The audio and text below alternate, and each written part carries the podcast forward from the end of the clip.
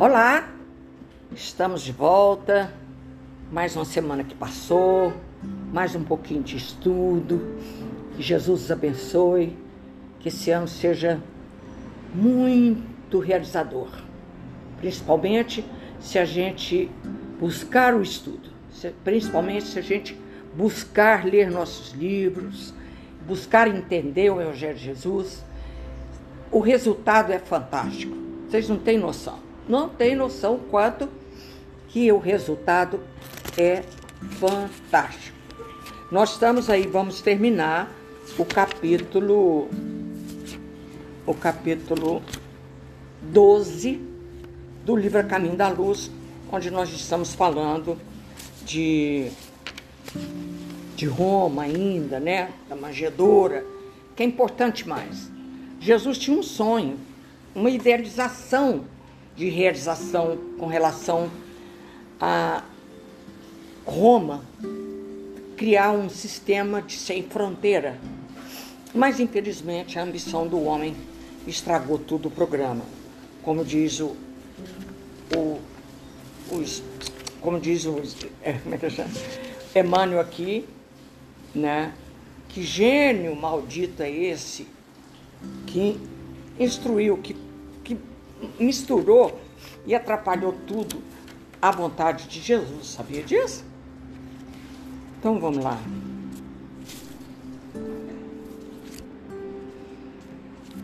A manjedoura é o ponto inicial da lição salvadora do Cristo. Como a dizer que a humildade representa a chave de todas as virtudes. Dizendo, não adianta você ser caridosa e não ser humilde. Você vai ser arrogante, você vai pesar nos outros, então não vai adiantar nada. É melhor desenvolver a humildade. Jesus entrega o código de fraternidade e do amor a todos os corações. Além da corte de anjos, olha isso que eu achei fantástico, nós já lemos, eu vou falar de novo. Além da corte de anjos que trouxeram Jesus, é importante lembrar a figura de Simão, Ana, Isabel, João Batista e Maria, figura sublimada em contribuição sem a contribuição deles, não poderia Jesus lançar na terra os fundamentos da verdade. Você vê como é que nós precisamos da proteção dos, dos seres espirituais e da proteção dos seres de carne e osso. Não tem como viver diferente disso. Não tem. É muito importante o nosso anjo guarda, mas é muito importante também a família os amigos, né? Jesus veio cumprir as profecias ditas séculos antes da sua vinda. Que eles, os profetas, todavia dizia: vocês vão ver, mas não vão ver. Vão ouvir, mas não vai entender. Desprezado dos homens, todos lhe voltaram o rosto. É a grande lição. Jesus passou por isso, né? Cadê a grande lição?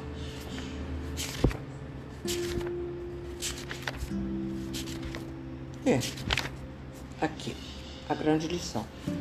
Cada povo fazia da religião uma nova fonte de vaidades, da dissolução, da imoralidade.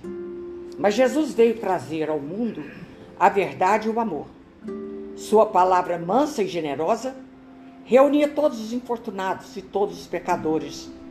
Escolheu o ambiente mais pobre para mostrar aos homens que a verdade dispensava templos e fórum.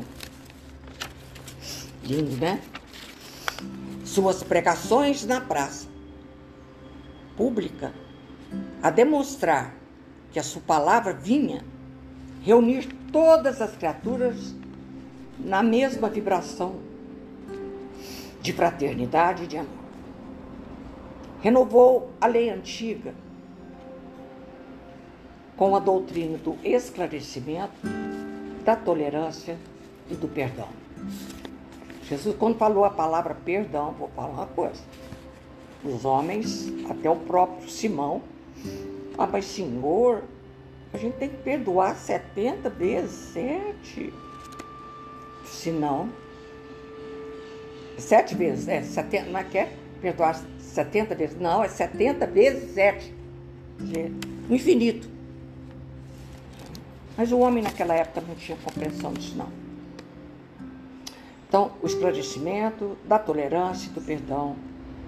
E que exige algo acima da, das pátrias, das bandeiras, do sangue e das leis humanas. Pensa, já teria emanado todas as religiões da terra se a impiedade dos homens não, fa, não fizesse valer o peso da iniquidade. A transformação moral dos homens viria pela dor, porque repeliram o amor. Olha que coisa linda. Para exemplificar isso, eu lembrei da figura de Emmanuel, quando ele era Publio Lentus. Ele foi encontrar com Jesus na praia, porque a menininha dele sofria horrores. E eles vieram para a Palestina para curar a filha. Mas ele, orgulhoso, senador, ele foi a pedido da mulher, da esposa. Então ele teve oportunidade, presta atenção, porque ele conheceu Jesus frente a frente. Ele teve oportunidade de encontrar Jesus e pelo amor, pelo amor, resolveria a vida dele demais. Mas infelizmente, a prepotência, o orgulho, Jesus falou para ele: seu momento agora, se você quiser. Se não quiser, o tempo que vai virar, dirá, né? E vou fazer isso pela sua esposa. É lindo esse encontro. Há dois mil anos chama o livro. Eu vou ler de novo. Eu estou relendo Paulo Estevam, já falei. Vou ler de novo há dois mil anos. Esse encontro de Jesus com Emmanuel, na época Publio Lentulus, é emocionante. Então ele teve uma oportunidade de ir ao encontro de Jesus por amor, mas ele não quis. Então, porque esse livro, há, há dois mil anos, que é a história de Emmanuel, depois, 50 anos depois, veio outro livro contando o destino dele. O ele sofreu. Entendeu? Vem pelo amor, vai pela dor. E geralmente é assim com todos nós. Se lê o Evangelho, é convidado para vir por amor. Não vem por amor, vai vir pela dor. Isso aí é muito, muito, muito importante. Então, essa grande lição, né?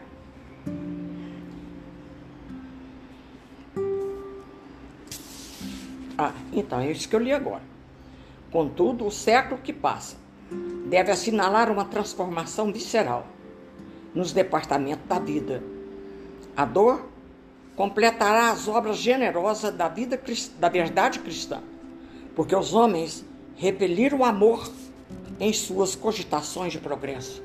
E às vezes a gente tem oportunidade, gente, presta atenção, de por amor escutar o Evangelho, ler o Evangelho, por amor, estou fazendo por amor. Aí você não faz. O que, que vai acontecer? Hum? Vai pela dor. Pensou ser no hospital, na coisa de UTI, lá, se não se tiver com a cabeça boa, mas se não tiver. Então nós precisamos disso. É preciso que a gente vá ao encontro do Cristo por amor. Não precisamos pela dor. Porque é onde a lei de causa e efeito entra e ó, machuca a gente. Então, terminamos aí esse capítulo. Vamos ler, estudar o Evangelho de Jesus por amor. Eu falei com vocês a respeito de outra lição do livro Obras Póstumas. Lembra? Nós vimos aí a, a, a como é que é, né? Que a gente viu. Oh, meu Deus do céu, agora fugiu, né? Deixa para lá, que a gente estudou anteriormente. E agora a gente vai ver, eu falei, até contei um pedacinho, sobre o, a emancipação da alma. Que é importante saber. Eu vou dormir? E o que, que acontece com o meu espírito? O espírito também dorme. Então ele vem aqui trazer uma mensagem recebida. Deixa eu ver se eu acho aqui, mas não vou achar não. Não tem importância, deixa para lá. Vamos ler a mensagem, alguns trechinhos só, porque é grande, não podemos ler tudo. Durante o sono, apenas o corpo repousa. O espírito, esse não dorme. Aproveita-se do repouso e do primeiro e dos momentos em que a sua presença não é necessária para atuar isoladamente, ir aonde quiser, porque gente, um momento que a sua presença ali não precisa mais. Não precisa. Isolamento onde quer ir. No gozo, então, da sua liberdade e da plenitude das suas faculdades. Durante a encarnação, o espírito jamais se acha completamente separado do corpo. Qualquer que seja a distância a que se transporte, conserva-se preso, sempre aquele por um laço fluídico, o nosso cordão umbilical fluídico uma vez eu li um livro que se a gente pudesse, tivesse olhos de ver, haveríamos de ver esse cordão fluídico no espaço de cada criatura que está dormindo. Olha que coisa bonita. É o nosso cordão fluídico. É, laço fluídico. Que serve para fazê-lo voltar à prisão corpórea, desde que a sua presença ali se torne necessária. Por isso que não pode acordar uma pessoa abruptamente ela pode estar longe e o espírito sofre e ela volta cansada, cansada. Que susto, né? Não pode, a gente tem que ter educação até para isso. Esse laço só se rompe com a morte. Entendeu? Você vai dormir, aquele momento, ainda que não é pronto, você não pode deixar o corpo, você fica presente e vai para o espaço trabalhar. Presta atenção. Eu tava, fui dormir e falei pro meu anjo guarda assim: Ô meu anjo guarda, eu já sei que só o corpo dorme. Então, me leva para estudar, para trabalhar, entendeu? Ele chama isso de sono inteligente. Estou antecipando. É o sono inteligente. Quando você, já de, de conhecimento disso, entra em contato com seu anjo guarda através do pensamento e fala: Eu quero trabalhar, eu quero estudar, porque só o meu corpo está dormindo.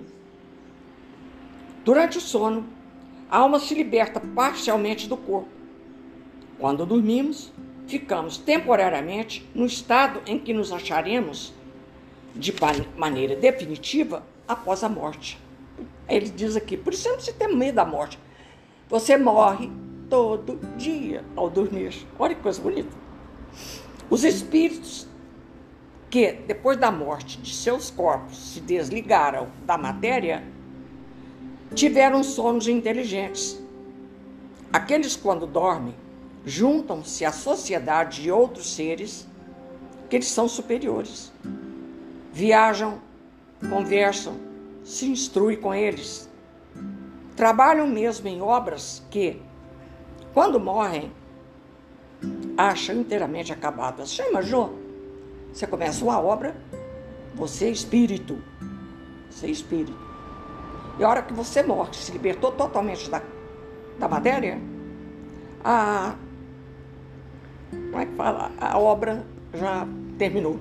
A gente tem isso aqui de novo. Viajam, conversam, se instruem com eles. Trabalham mesmo em obras que, quando morrem, acho inteiramente acabadas. Isso deve ensinar-nos a não temer a morte, pois que morrereis todos os dias, como disse um santo. Tá vendo que coisa bonita? O sono influi mais do que supondes na vossa vida. Por isso, quem não tem sono, toma remédio para dormir, É um sono falso. Nós precisamos de aprender a orar, entregar nosso espírito ao anjo guarda. Porque quando a gente dorme só a efeito de remédio, é um sono que não satisfaz. Todo mundo fala isso, quem toma remédio. Mas, por favor, quem precisa, faça, porque. E quem está fazendo, não desmama sozinho, até eu já falei isso muitas vezes, é perigoso.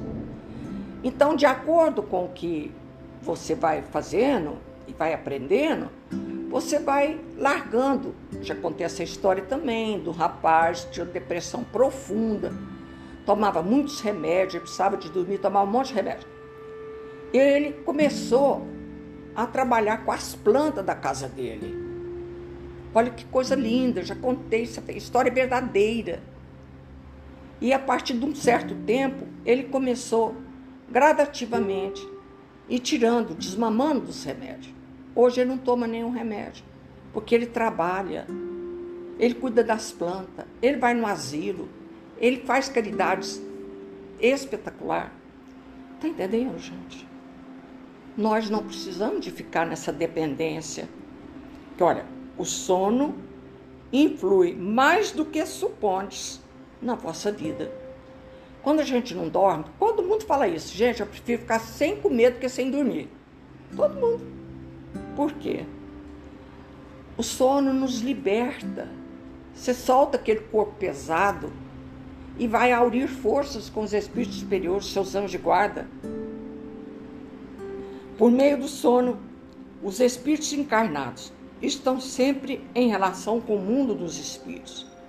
E é isso que faz que os espíritos superiores consintam, sem grande repugnância, em encarnar entre vós porque ele vai reencarnar, mas sabe que durante o sono ele pode voltar na pátria espiritual, ele pode estar com os seus lá na espiritualidade.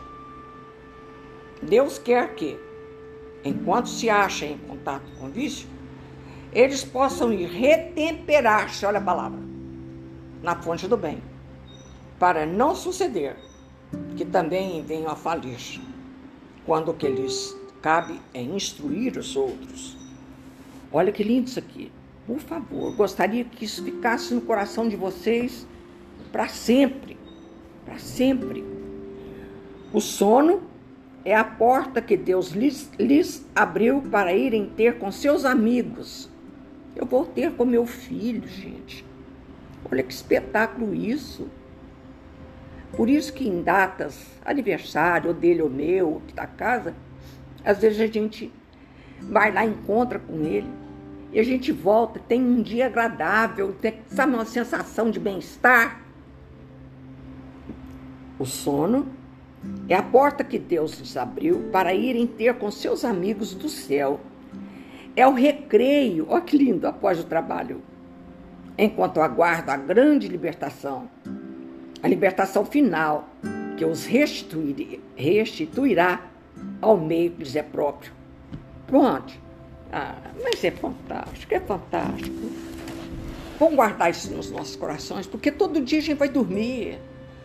Sai da televisão, dá um prazinho para você ir lá, sabe? Fechar os olhinhos, toma um banho.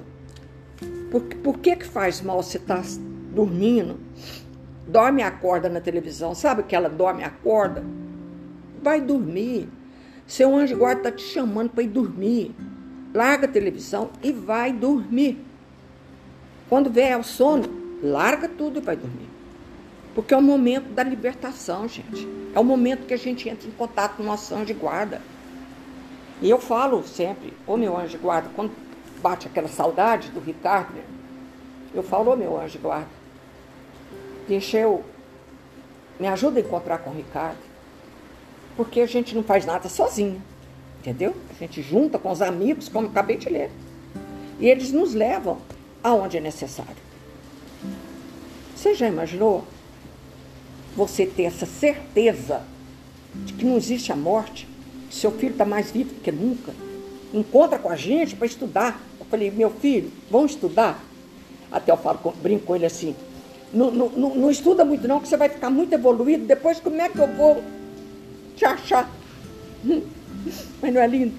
Mas ele veio ao meu encontro. Se eu não der conta de ir ao encontro dele, ele vem ao meu encontro. Isso é maravilhoso. Maravilhoso.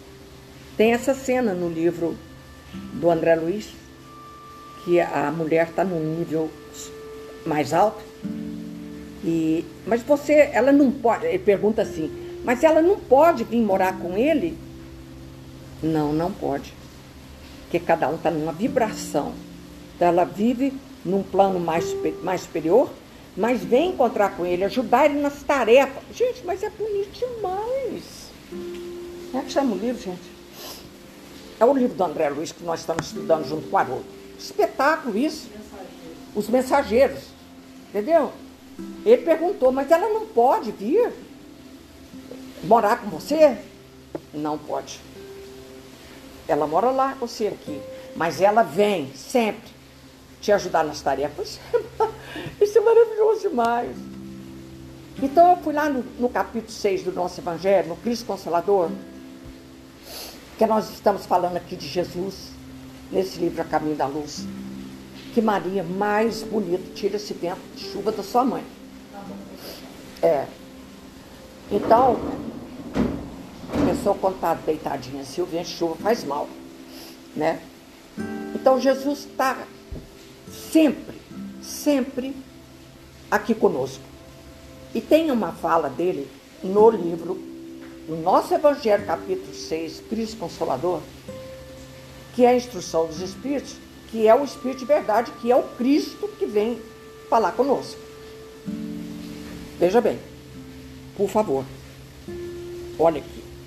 Como é que vai duvidar, minha Nossa Senhora? Como é que vai duvidar? Venho, como antigamente, entre os filhos transviados de Israel, trazer a verdade, dissipar as trevas. E voltou. É o Cristo Consolador que ele promete. Ele promete outro Consolador, que é ele, que virá através das mensagens pelo Espiritismo. Vou ler a frase de novo, presta atenção. Depois de ler uma frase dessa, como é que vai duvidar que é o Cristo que escreveu? Venho, como antigamente, entre os filhos transviados de Israel, trazer a verdade, dissipar as trevas. Escutai-me. O Espiritismo, como antigamente minha palavra, deve lembrar aos incrédulos que acima deles reina a verdade imutável. Oh, que frase! Que frase! O Deus bom, o Deus grande, que faz germinar a planta e eleva as ondas. Revelei a doutrina divina e, como um ceifeiro, reunir em feixes o bem esparso na humanidade e disse: Vinde a mim todos vós que sofreis eu amo esse capítulo. Eu amo esse capítulo. No período de sofrimento moral aqui, Caio do Ricardo, é todo dia que eu lia. E eu tenho uma amiga que diz que lê esse capítulo todos, ou capítulo não, uma lição todo dia. São poucas, são oito. Quando termina, ela começa de novo. Toda noite ela lê. Porque isso acalenta tanta alma da gente é um refrigério, um refrigério. E a gente precisa iluminar nossas inteligências. Que jeito, gente? Que jeito? E não encontro do Cristo, né? Mas os homens ingratos transviaram-se do caminho reto e largo, que conduz ao reino de meu Pai. Estão perdidos nos ásperos e estreitos caminhos da impiedade o que é impiedade, gente? Palavra, né? Precisa de buscar no dicionário. Meu pai não quer aniquilar a raça humana. Quer que, ajudando-vos uns aos outros, mortos e vivos, quer dizer, mortos segundo a carne, porque a morte não existe, vos socorrais, e que não mais a voz dos profetas e dos apóstolos, mas a voz daqueles que não estão mais na terra. E se faça ouvir, para vos proclamar. Orai e crede, porque a morte é a ressurreição e a vida é a prova escolhida, durante a qual vossas virtudes cultivadas devem crescer e se desenvolver como cedro. Mas que coisa maravilhosa! O que, que é impiedade? Olha no seu dicionário aí para você ver. Porque às vezes a gente acha que sabe e não sabe. Cadê? Estão perdidos nos caminhos ásperos e estreitos da impiedade. Piedade é dó, é, é consolação, não, como é que é? Compaixão, é tudo. Da impiedade é o contrário, né? Vamos ver o que ela vai achar ali. Crede e orai, porque a morte é a ressurreição. E a vida é a prova escolhida, durante a qual vossas virtudes cultivadas devem crescer e se desenvolver como cedro. Que fantástico. Homens fracos, que compreendeis as trevas de vossa inteligência, não afasteis o fasto, que a clemência divina coloca entre vossas mãos para iluminar vosso caminho, a luz. Né? Ele fala a luz, um facho de luz, e vos conduzir, filhos perdidos, ao regaço de vosso Pai. Espetáculo. Piedade, falta de amor a Deus, Ó. descrença, desprezo, nossa Senhora, tá vendo? O povo vai escrever, tia, vou pôr aqui para a gente não procurar mais. Tá? Procura aí uma canetinha que eu tinha aqui, que isso é muito importante. Ó. Desprezo, falta de amor a Deus. Né? E as coisas. E as coisas. E as pessoas, não, escreve no papelzinho. Aqui, ó, escreve aqui, depois eu passo para cá. Muito obrigada. Olha essa frase do Cristo. Estou muito tocado de compaixão pelas vossas misérias pela vossa imensa fraqueza, para não estender a mão segura aos infelizes transviados, que vendo o céu, tombam no abismo do erro. Crede, amai, meditai as coisas que vos são reveladas. Não misturei o jogo ao bom grão, as utopias, as verdades. Espíritas, amai-vos e o, o, o, é, o Divaldo anda falando isso muito. Toda pregação dele, toda fala dele, ele fala nisso. Amai, gente, amai, amai-vos, né? Amai-vos, eis o primeiro ensinamento, instruí-vos, eis o segundo. Todas as verdades se encontram no cristianismo. Os erros que neles se enraizaram são de origem humana. E eis que, além do túmulo, que acreditáveis o nada, vozes vos clamam. Irmãos, nada perece. Jesus Cristo é o vencedor do mal. Sedes os vencedores da impiedade. Coisa linda. De novo, ó. depois eu vou escrever aqui. Eu assisti um filminho no YouTube. Se quiser, acho que chama Lucy, uma menininha. Fica doentinha e vai para o hospital. Muito religiosinha, ela viu o vô dela morto. E ela falava pro pai dela. Ele fala, quem está conversando, minha filha? É o vovô. Tá bem ali. Ele não via, o pai não via, a mãe não via, ninguém via. Só ela via. E esse vovô acompanha ela para o hospital. Porque ela, ela ia para o hospital para ver se curava, mas evidentemente que não curou, tanto que morreu. Mas ela, o vovô sempre junto com ela, ela falava assim: quando o vovô está por perto, eu me sinto forte. Mas é um filminho lindo, mas é maravilhoso o filminho.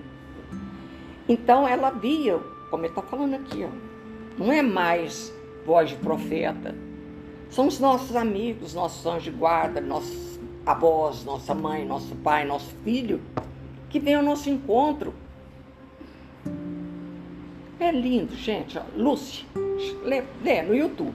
É maravilhoso. Não vou contar mais nada, porque senão não vai dar certo. É melhor vocês lerem. Vocês verem o filme, porque é muito bonitinho. E aí eu achei aqui no livro Palavras de Vida Eterna um assunto bem interessante que não é novidade. Não é novidade. Chama testemunho doméstico. Por isso, enquanto tivermos oportunidade, façamos o bem a todos, mas principalmente aos da família. Pensa bem, é de Paulo aos Gálatas. Por isso, enquanto tivermos oportunidade, fazemos o bem a todos, mas principalmente aos da família. Porque da família é interessante. É o pior tratamento. Fala com a pessoa. Você vai visitar uma pessoa que está doente, você chega, não, você melhorou, dormiu bem, aquele carinho com a pessoa. Mas o da sua família você não fala. Por quê? Qual é? Não é verdade? Então precisamos de começar na família. Como diz Teresa de Calcutá, quer transformar o mundo? Vai para casa e ama os seus. Então precisa aprender a amar os da nossa casa primeiro. De certo que o Paulo, apóstolo, ele nos recomendando um carinho especial para com a família da nossa fé, mantinha em vista a obrigação inarredável da assistência imediata aos que convivem conosco. Minha secretária, por que não? Se não formos úteis, se não formos úteis, compreensíveis, compreensíveis, afáveis, devotados, junto de alguns companheiros, como testemunhar a, a vivência da lição de Jesus diante da humanidade? Presta atenção. Se você não é capaz de amar quem está próximo de você, como que você vai amar quem está distante? Com os que está próximo, você é o mais ríspido, é o mais de educação. É, é, é aquelas coisas que tem na casa de todo mundo, dá licença? Na casa de todo mundo. Admitimos, porém, à luz da doutrina espírita, que o aviso apostólico se reveste de significação mais profunda. É que, entre os nossos domésticos, estão particularmente os laços de existências passadas, muitos deles reclamando reajuste de limpeza está conosco, convivendo conosco. Já convivemos antes. Entendeu? Já convivemos antes. Em existências passadas. E ficou muito, muito reajuste para fazer. Muita limpeza de coração para fazer. A gente precisa pensar nisso. Nós estamos aqui falando na regeneração da humanidade. E é preciso que a gente coloca essa lição em primeiro lugar com a família.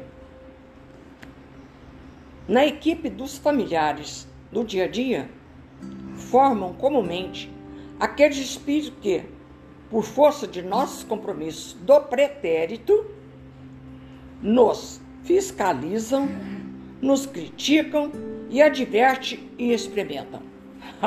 Ele me conhece, ué. Lá na, no vizinho, na sociedade, eu tenho um verniz. Não, mas que menina meiga, que menina doce, meu Deus. Eu queria levar ela para casa. Falei, não leva, não. Você não sabe como é que ela é dentro de casa. É uma peste. Tá entendendo? Vamos ler de novo? Na equipe dos familiares do dia a dia formam, comumente, aqueles espíritos que, por força de nossos compromissos do pretérito, nos fiscalizam, criticam, advertem e experimentam. Mas quem que gosta de conviver com gente que está sempre te fiscalizando também? Dá licença. Está sempre te observando. E depois que a gente vira espírita, eles gostam de falar assim: você não virou espírita? O que você está fazendo isso? Todo mundo está lá. Todo mundo. Meu Deus do céu. Sempre fácil dar boa impressão a quem não prive intimidade conosco. Eu vou, socialmente, eu sou um doce de coco, uma maravilha, hum, cheia de perfume, cheia de verniz.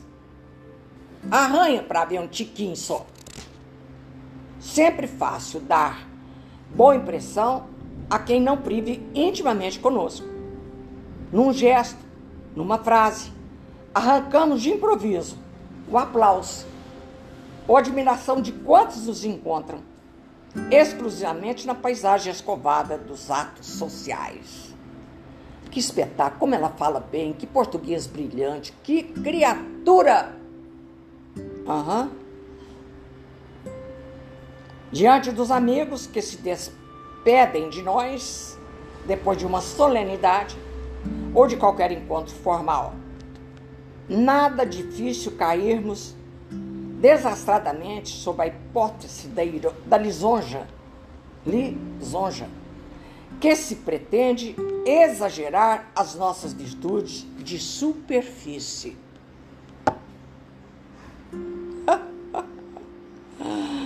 ai, ai, ai. E ela exagera mesmo. Tem uma amiguinha que me gosta muito. Mas você, Vera do céu, mas que espetáculo. Ela acha que o que eu estou lendo aqui, eu faço. Não é não. Eu sou a primeira a estudar isso aqui. Então exagera nas nossas virtudes de superfície. Que a virtude sublime, a virtude verdadeira, ela é profunda. Ela é verdadeira em casa e na rua. Ó, vou te contar essa lição aqui. Podia ter arrancado essa página, mas não podemos. Examinemos, contudo, as nossas conquistas morais, demonstrando-as perante aqueles que nos conhecem os pontos fracos. Ixi. Outra vez? Examinamos, contudo, as nossas conquistas morais, demonstrando-as perante aqueles que nos conhecem os pontos fracos. Ei ponto fraco da língua, que a criatura é terror, gente. Mas que língua terror que ela tem, né? Mas isso tudo, vamos, vamos, não vamos ficar tristes, não. Como é que Haroldinho fala? Não tem um defeito que a esponja do tempo não será, não sugará. Não tem um defeito que a gente tenha que a esponja do tempo não tira. Entendeu? Nós vamos evoluir e essas coisas vão desaparecer. É bonito demais. Não nos iludamos. Façamos o bem a todos, mas provemos a nós mesmos, se já somos bons, ó.